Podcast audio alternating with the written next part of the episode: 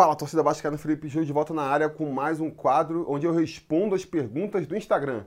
Vocês sabem como funciona, mas eu vou repetir aqui, né? Não custa nada.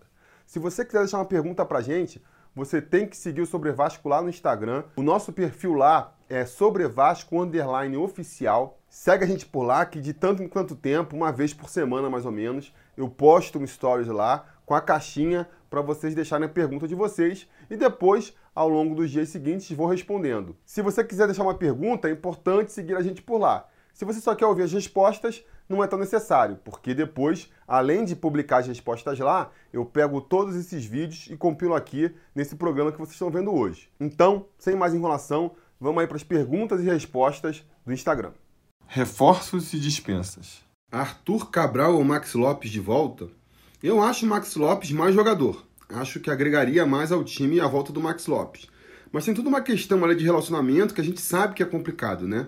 Então Arthur Cabral me parece mais factível. O Arthur é uma boa? Olha, se a gente analisar pelo ponto de vista que o Vasco tem poucos centroavantes no elenco, né? Tem basicamente só o Thiago Reis, acho uma boa. É importante ter outro jogador ali no, no elenco. Agora, se ele vai mudar o futebol do Vasco, não acredito. O que achou sobre Arthur Cabral? Agradou ou preferiu outro nome?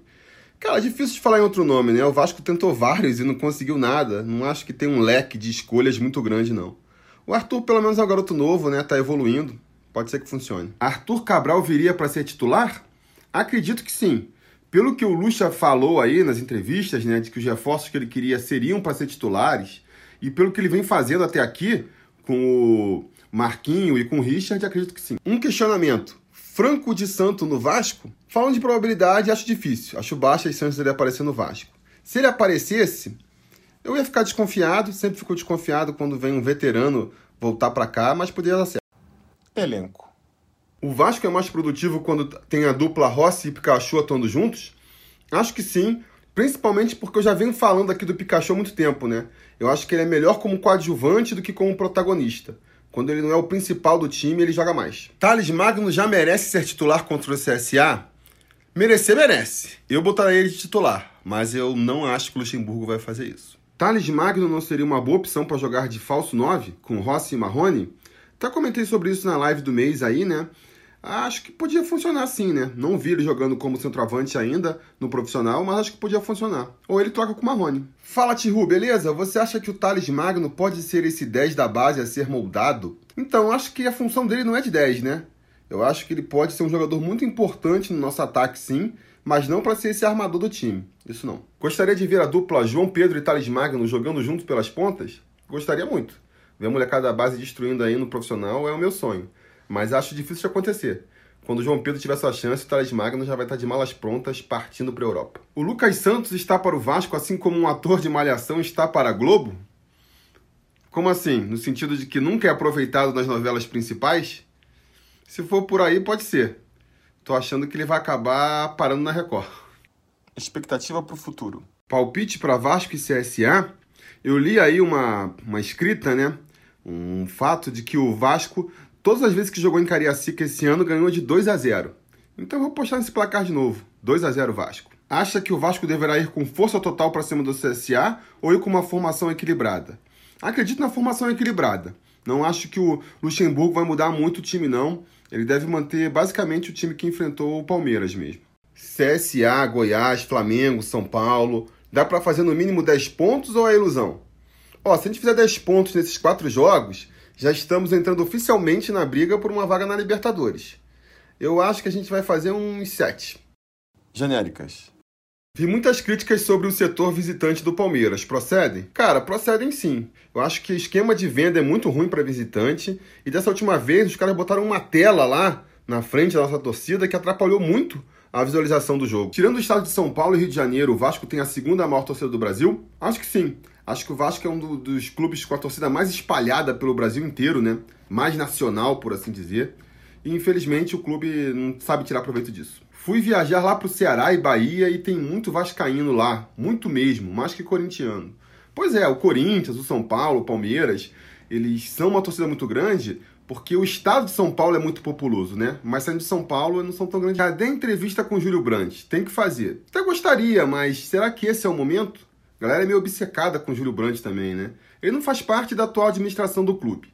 não é oficialmente, pelo menos ainda, candidato a presidente na próxima. Então, qual foi a última vitória do Vascão em cima do Palmeiras? Tô ruim de memória, kkkk. Também não lembro qual foi a última não, mas eu sei qual vai ser a próxima. Vai ser no segundo turno lá em São Januário. Não vou ter pena. O marketing poderia conseguir um patrocínio para pagar o salário de um jogador nível A? Cara, a curto prazo eu não vejo isso acontecendo não. Mercado não tá para peixe, ninguém tá conseguindo grandes patrocínios e muito menos o Vasco. É um trabalho de mais longo prazo. Off topic.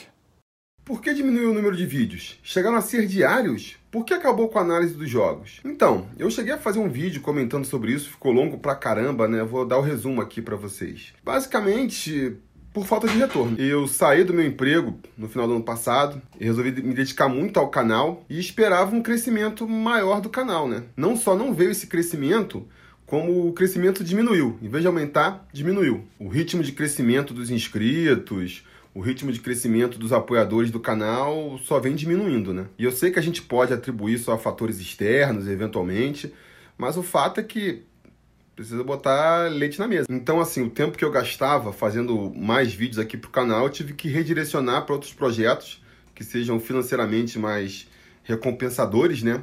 Ou até se sobrar um tempinho para outras ideias aqui pro canal que possam ser mais gastar esse tempo fazendo um quadro aqui pro canal que seja mais popular, que, que faça mais sucesso, né? Já até compartilhei o que eu tenho na, na cabeça aí com os conselheiros lá no grupo do WhatsApp. E daqui a pouco vocês vão ficar sabendo também o que, que é. Tomara que funcione. Por que você acabou com aquele quadro que você analisava lance por lance, via posicionamento? que houve? Então, esse aí é o exemplo mais claro do que eu estou falando, né? Um quadro que dava muito trabalho para fazer, papo de 6, 7 horas fazendo, para o retorno ser muito baixo. Eu gastava 6, 7 horas de produção para fazer um vídeo que no final ia dar menos visualização do que o pós-jogo, que eu faço em meia hora, entendeu?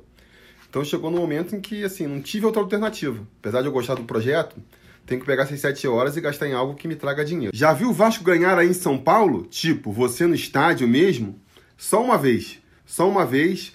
Vasco e Portuguesa em 2012. O jogo seguinte, aquele fatídico gol lá que o Diego Souza perdeu. Gol de bicicleta do Alexandre. E é isso aí, pessoal. Essas foram as perguntas da semana. Espero que vocês tenham gostado aí de mais esse programa. Lembrando sempre que se você gosta do Sobre Vasco, quer ver o Sobre Vasco continuando seu trabalho no YouTube aí, é muito importante que você apoie a gente a partir de R$ reais por mês. Se não for fazer falta para você, se você acha que o conteúdo que a gente faz aqui vale a pena, considere se tornar um apoiador do canal tem benefícios exclusivos para você também. Então vai lá no apoia.se barra sobre Vasco ou então seja um membro aqui mesmo no YouTube e ajude a gente a continuar com esse projeto, beleza? No mais, se não puder, se não for possível, ajuda muito já você dar o like aqui no vídeo, compartilhar esse vídeo com o pessoal, ajudar o Sobre Vasco a crescer cada vez mais e eu espero ver vocês no próximo vídeo aí. Beleza? Tá combinado? Então tá combinado. A gente vai se falando.